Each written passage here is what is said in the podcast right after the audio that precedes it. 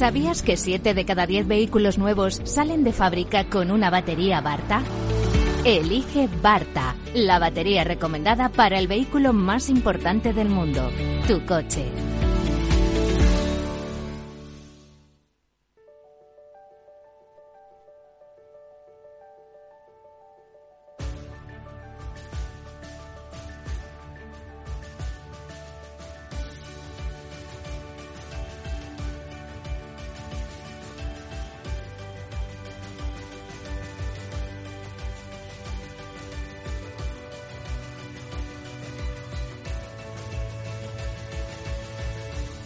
En Capital Radio, Cripto Capital, con Sergio Fernández.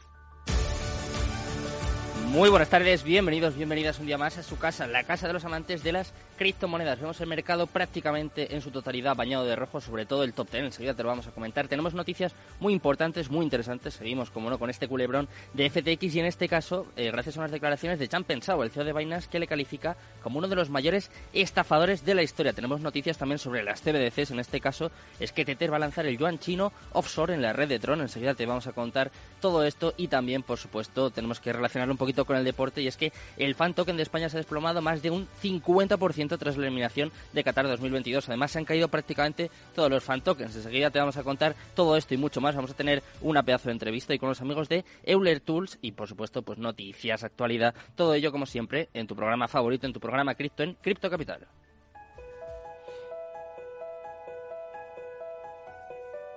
Minuto y resultado, top 10.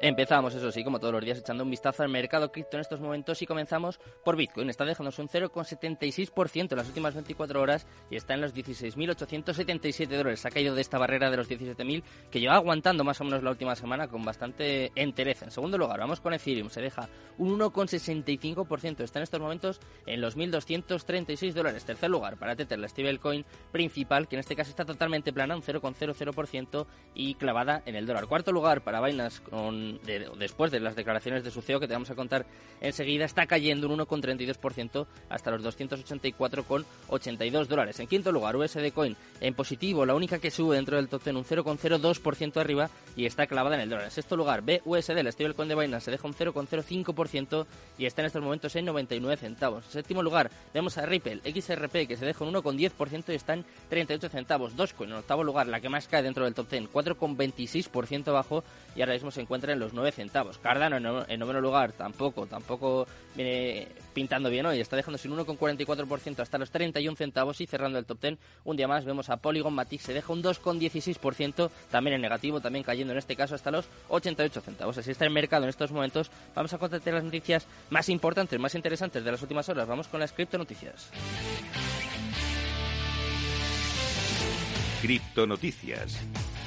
Empezamos un día más a repasar toda la actualidad del mundo cripto y lo vamos a hacer hablando de Chan Pensao, es el CEO de Binance que ha calificado a Sam Bankman-Fried como uno de los mayores estafadores de la historia. Tras todo lo ocurrido con FTX y su grupo de empresas afiliadas, finalmente SBF salió a la luz y compartió sus primeras declaraciones en las que ofreció su perspectiva sobre todo lo ocurrido. Si bien esto generó reacciones diversas entre quienes siguen de cerca los acontecimientos, el CEO de Binance, Chan Pensao, manifestó públicamente su rechazo con lo expuesto por el fundador del Exchange Internacional y le calificó como uno de los mayores estafadores de la historia esta oportunidad, CZ compartió sus apreciaciones en un hilo de comentarios publicados a través de su cuenta de Twitter, en la que de alguna forma desmitificaba algunas cosas que ha venido escuchando desde que estallaron todos los, acontecimientos ocurridos con la exchange FTX. Si bien CZ hizo especial énfasis en que él y Binance no son los salvadores de la industria cripto, pero tampoco son los destructores de FTX. Los comentarios más fuertes los hizo en contra del mismo SBF, al cual criticó por asumir una postura en la que se vendía como un héroe, que al final terminó cometiendo errores que llevaron al colapso de sus compañías. Vamos en este caso al arte de las CBDCs, y que, como te decía antes, Tether ha lanzado el yuan chino offshore en la red de Tron. En el lanzamiento, Bitfinex va a ser el primer intercambio que va a permitir a sus usuarios depositar y retirar este token utilizando la capa de transporte de la cadena de bloques de Tron desde la plataforma. Creada en 2019, el yuan digital está vinculado al yuan chino extraterritorial, inicialmente disponible solo en la cadena de bloques de Ethereum como un token RC20. Su lanzamiento en Tron la va a convertir en la segunda cadena de bloques en la que se pueda obtener, intercambiar y conservar. De hecho, esta moneda es una de las cuatro estables que admite Tether, incluidas las monedas estables vinculadas al dólar estadounidense, al euro y también al peso mexicano. Vamos en este caso con un exclusivo, una noticia que hemos conocido hace, nada, hace apenas unas horas, y es que el CEO de CoinGate ha dicho que la frecuencia de pago con criptos no se conmueve, no se mueve, no baja, a pesar del invierno criptográfico. En una entrevista exclusiva con Phil Ball, eh, Justas Paulius, el CEO de la firma de procesadores de pagos criptográficos, compartió cómo el espacio de pagos de activos digitales ha reaccionado a la recesión prevaleciente del mercado. Paulius también destacó el nuevo papel de las monedas estables a medida que las criptomonedas, como por ejemplo Bitcoin, continúan cayendo. Al mismo tiempo, el Ejecutivo señaló algunos de los factores clave que pueden fomentar la opción de las criptomonedas es profundizar en el importante papel que pueden desempeñar las empresas para impulsar la adopción general de criptomonedas entre las masas. Además, Paulus destacó la importancia de apostar por la tecnología del sector cripto en lugar de centrarse en los precios de algunos activos digitales específicos. Y hablando de algunos activos digitales en concreto, vamos a hablarte en este caso de los fan token y más en concreto todavía vamos a hablarte del fan token de España que ha caído más de un 50% tras la eliminación de Qatar 2022. Como sabéis, la selección de fútbol de España fue eliminada ayer en la Copa Mundial Qatar 2022 tras caer frente a Marruecos. En este caso, tras el resultado, el fan se ha desplomado más del 50%. La selección ibérica, que fue campeona del mundo en 2010, fue eliminada en este caso en los octavos de final de la Copa Mundial de la FIFA Qatar 2022 tras un partido disputado frente a Marruecos, el cual finalmente se decidió lastimosamente los penaltis. De esta forma, la selección de fútbol ha sido eliminada en tres de sus últimos cuatro encuentros disputados en la fase de octavos de final de la Copa Mundial de Fútbol de la FIFA. Y como te decía antes, no solo ha quedado el fan de España, sino de los principales, de Argentina, de Países Bajos, prácticamente todos están cayendo y por supuesto nosotros pues vamos a seguir contándote todo esto y mucho más aquí en Cristo Capital, pero atento, eh, que ahora viene la entrevista del día.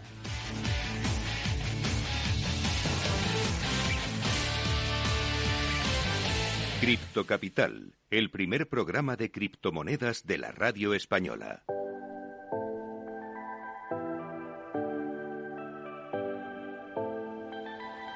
La entrevista del día. Pues ya estamos por aquí, llega el momento de conocer los mejores proyectos, los mejores invitados. Y hoy tenemos con nosotros a Jorge de los Santos, es el CEO de Euler Tools, que viene a contarnos absolutamente todo de su proyecto, que estamos, estamos deseosos, estamos expectantes. Jorge, ¿qué tal? Buenas tardes. Bueno, muy bien, muy bien, muchas gracias por invitarme. Eh, muy buen inicio de programa, la verdad que eh, siempre es sorprendente escuchar cómo dais tanta información en solo seis minutos. La radio es una cosa increíble. Sí, sí, hay que, hay que economizar el tiempo también, es, es importante. Eh, cuéntame un poquito, Jorge, ¿a qué os dedicáis? ¿Qué es Euler Tools? Porque vamos a poner un poquito en contexto a, nuestros oyentes que, que conozcan un poquito más de vuestra empresa. Vale, bueno, nosotros empezamos hace ya casi dos años eh, con un objetivo claro que era mapear la tecnología blockchain para poder hacerla accesible a empresas y organizaciones grandes que suelen ser lentas en la adopción de nuevas tecnologías la idea era crear una commodity encima de una tecnología que tenía la capacidad de revolucionar la manera en la que trabajaban. Eh, después de 20 meses esa plataforma ya está completada y ahora lo que estamos tratando de hacer es eh, dar una nueva visión alrededor de lo que debería ser la identidad digital. Al final la plataforma lo que permite es gestionar activos digitales y hoy en día esos activos digitales pueden ser criptomonedas, mm. pero también lo son y ya lo eran el certificado digital de Hacienda, el DNI, un email, o una cuenta de una red social que a día de hoy no existen herramientas eh, que, permitan gestionarlo de manera efectiva y segura. Y gracias a la blockchain eh, añadimos una nueva dimensión a todo ese eh, proceso de, de, construir una identidad digital o compartirla que nos permite hacerla mucho más segura, anónima y, por supuesto, propietaria de cada uno. ¿Cuál es el objetivo? Un poco lo que me comentabas al principio, Jorge, hacerlo más accesible, facilitar la adopción, en este caso, por parte de, no sé, de grandes empresas. o ¿Cuál es un poco el objetivo, la idea con la que se creó? Pues nosotros, al contrario que otros proyectos que lo que tratan es de reemplazar modelos de negocio o tecnologías o empresas existentes con blockchain, nosotros lo que mm. queremos es llevar la blockchain a esas grandes empresas. Creemos, creemos que es una tecnología democratizadora, mm. no reemplazadora, y que lo que habilita es a que grandes empresas puedan exponer información o a construir nuevos productos de valor en, la blockchain sin tener que modificar sus modelos de negocio actuales. Y el gran desafío es eh, que en, empresas, bancos y gobiernos las tecnologías que usan suelen tener 20, 30 años y son difíciles de modificar, es difícil ponerles nuevas eh, innovaciones entonces, eh, el objetivo de Euler Tools era facilitar eso, ¿no? Hacer una capa de intercambio que fuera totalmente transparente para ellos, en la que lo que máximo, eh, lo máximo que tuvieran que implementar fuera pues una API o un SDK, es decir, hacerlo sencillo. Cuando hacemos las pruebas de concepto, cuando hacemos las presentaciones y cuando llegamos a las fases finales, en realidad ya están asustados. No es que nosotros los asustamos con, eh, la tecnología blockchain, ¿no? Nosotros ni el resto de empresas del sector, que además Valencia tiene un, sector súper prolífico, mm. sino que eh, ellas ya entran con mucha reticencia y ahora lo que están es en una fase de exploración. Entonces, cuando todo el mundo en cripto dice eh, hemos llegado pronto, bueno, hemos llegado pronto también en tecnología. nos faltan 5 a 10 años para que esto madure y realmente adopten masivamente la blockchain. Me interesa mucho eh, saber en, qué os inspirasteis, porque he estado leyendo, he estado investigando un poquito y la idea surge de un, de un matemático suizo. ¿Me puedes contar un poco, bueno, matemático y bastantes cosas más, pero cuéntame quién era Euler y cómo surgió un poco esta idea, que me parece muy, muy curioso. Bueno, Leonard Euler era un matemático físico, eh, perdón, suizo, que aparte de mucho trabajo en álgebra, sentó los principios o los fundamentos de la teoría de grafos. Mm. Eh, los grafos básicamente son, por, simplificarlo y decirlo en palabras así de niño de cuatro años, es conectar puntos eh, y establecer relaciones entre ellos. Es, pues de una ciudad a otra hay una carretera y eso lo puedes convertir a un grafo. En Internet, dos ordenadores que se conectan entre sí eh, utilizan un grafo para balancear las cargas y la comunicación. Entonces, cuando yo empecé a explorar la blockchain hace dos años, mm. todo el mundo hablaba de una cadena de bloques, una cadena de bloques. y cuando empiezas a ver cómo está construida esa cadena de bloques, te das cuenta de que en realidad es una subred dentro de eh, Internet y que todo está conectado entre ellos. Dabas, por ejemplo, los precios de los tokens al, principio, ¿no? Y decías, abajo el token de España después de la derrota, pero han bajado todos los demás. Y tú dices, ¿cómo es posible que Bitcoin baje y todos los demás bajen y Bitcoin sube y todos los demás suban? Claro, la liquidez de los pares en los exchanges centralizados está toda eh, comparado con otro token, siempre, en el mejor escenario con USDT. Entonces, si baja una, todas las demás bajan porque el grafo, que es lo que conecta todos esos tokens, se balancea. Se balancea al abajo, se balancea al alza. Hmm. Por eso eh, nosotros nos inspiramos en Euler para construir Euler Tools y le dimos un approach de grafos a toda esta liquidez. Y bueno, es uno de los productos de exploración que tenemos hoy, ¿no? La base de datos de liquidez que mapea todos los exchanges. Qué interesante, qué interesante desde luego esta, esta historia. Y cuéntame un poquito cómo funciona vuestra aplicación, qué se puede hacer, por ejemplo, eh, no sé, se pueden comprar tokens, se pueden custodiar, ¿y cómo funciona todo esto? Bueno, nosotros lo que queríamos ofrecer era una experiencia unificada en una sola plataforma. Una de las cosas que eran más frustrantes para los usuarios era que para poder enviar 10 eh, USDT a tu madre Necesitabas una wallet, un exchange, una rampa fiat, un gestor de billeteras, una extensión de navegador y todo eso, eh, además, lo tenías que después verificar. Entonces la gente, bueno, los usuarios a día de hoy siguen enviando un dólar y si llega, mando el resto. Entonces, eh, la idea era crear una experiencia de usuario que fuera mucho más sencilla. No tener un PayPal de los 90, sino tener un PayPal del 2022 y tener una experiencia que sea eh, transparente para el usuario porque si no la adopción es imposible. Obligamos a usuarios a gestionar claves privadas para el cripto cuando en realidad ya gestionamos miles de claves privadas por día, pero no, no, tenemos que preocuparnos de ella. Los chats de WhatsApp están cifrados con claves privadas, igual que la experiencia de navegación.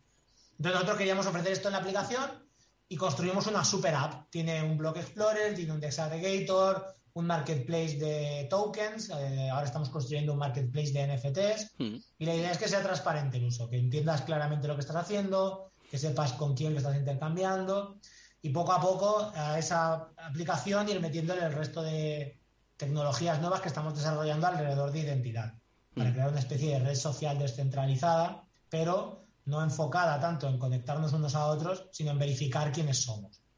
Y esto que me cuentas, Jorge, que claro, parece muy fácil y justo su objetivo es ese, ¿no? Facilitar a la gente el acceso, el uso, pero me imagino que desde dentro debe ser lo más difícil, ¿no? No sé, para los desarrolladores, incluso para vosotros, porque es muy difícil hacer que pues, gente que prácticamente no tiene ni idea, eh, como tú dices, pueda comprar tokens, pueda custodiarlos, pueda tener un marketplace de tokens, de NFTs. Me imagino que debe ser una tarea súper ardua, ¿no? O sea, estos dos años que me has contado que lleváis más o menos, eh, tienen que haber sido enfocados al 100% en esta tarea, ¿no? De hacerlo más fácil, más accesible a todo el mundo.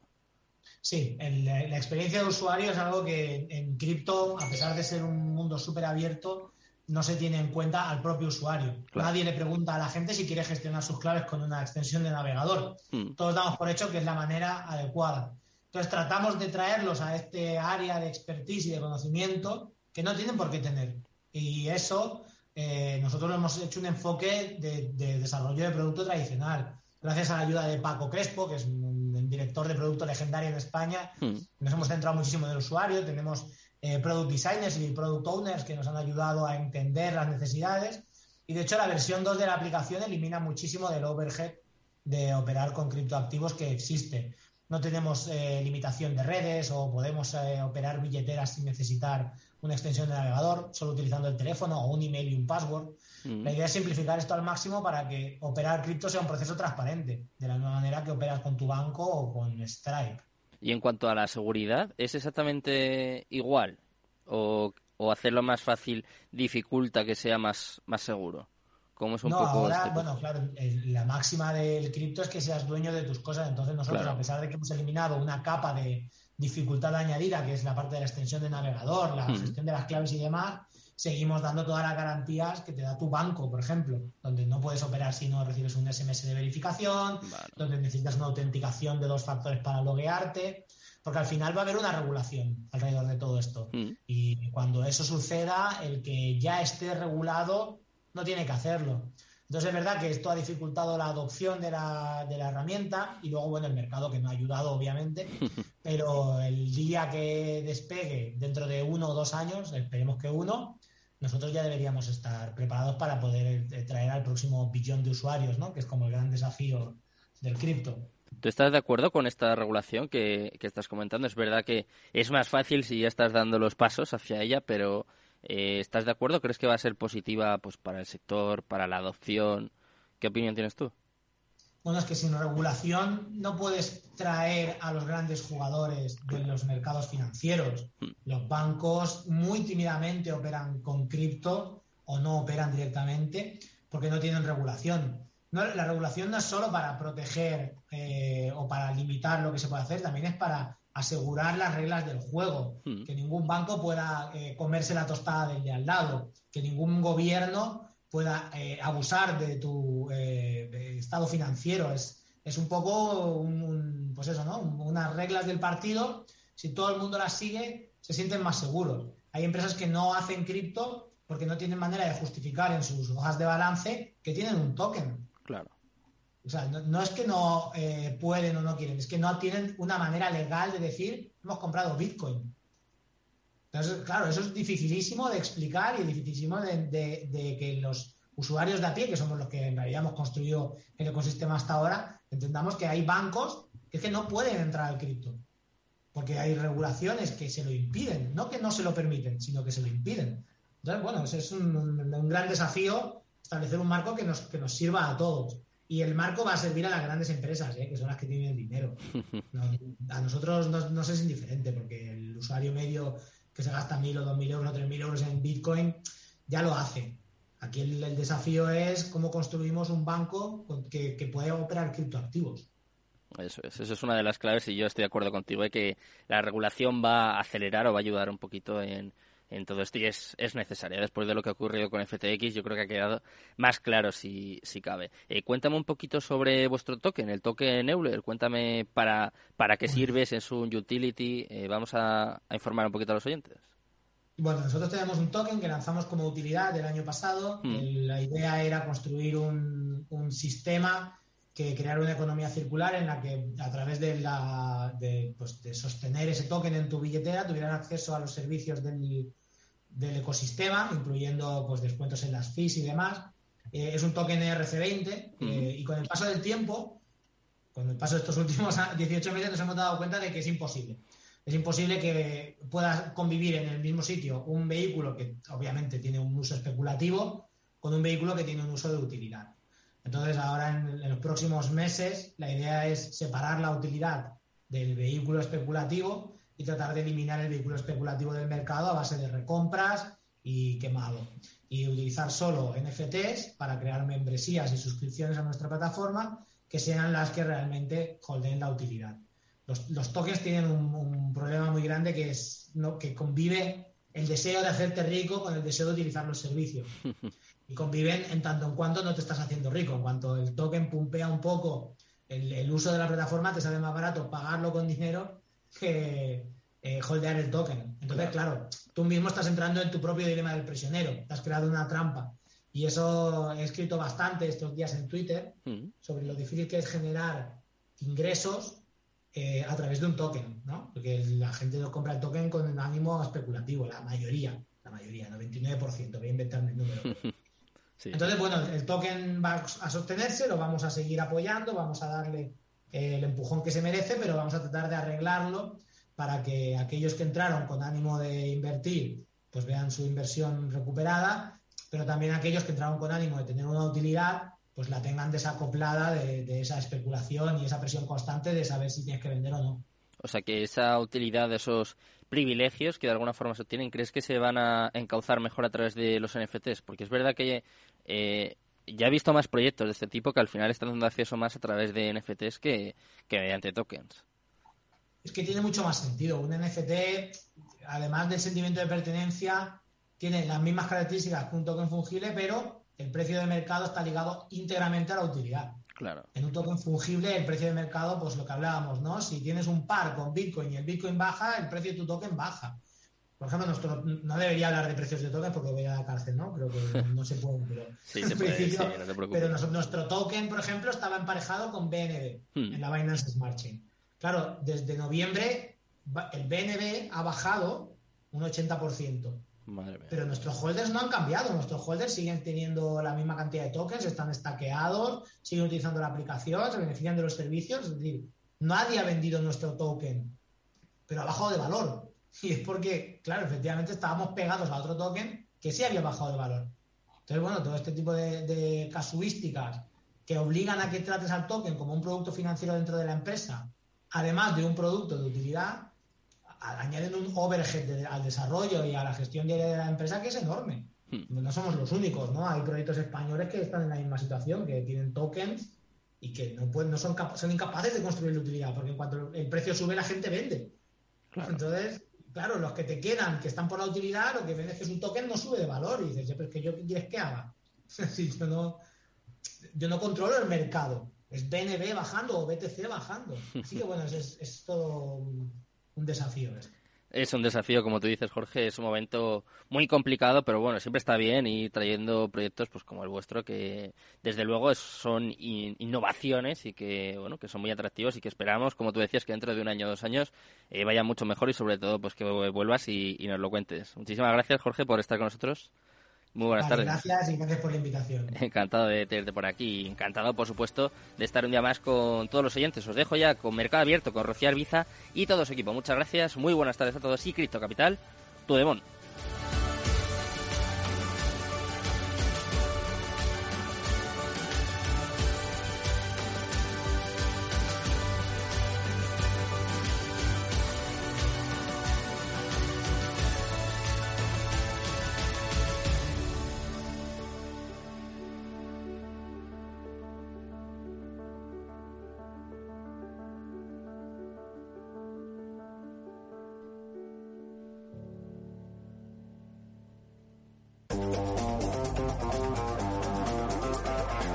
Hoy estás aquí y mañana... En cualquier parte. Llega a Capital Radio el primer programa sobre el metaverso de la radio. Todos los lunes a las dos y media de la tarde nos desplazamos por las ondas a diferentes universos con Selena Niezbala y el equipo de la Frontera VR. Sintoniza Metaverso en la Frontera y teletranspórtate con nosotros. Para personas inquietas, Capital Radio.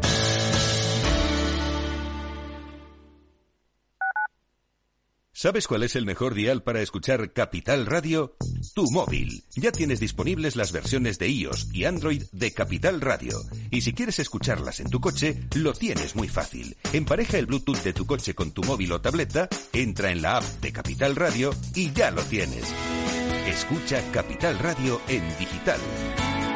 Y si te preguntan qué escuchas, no lo dudes. Capital Radio.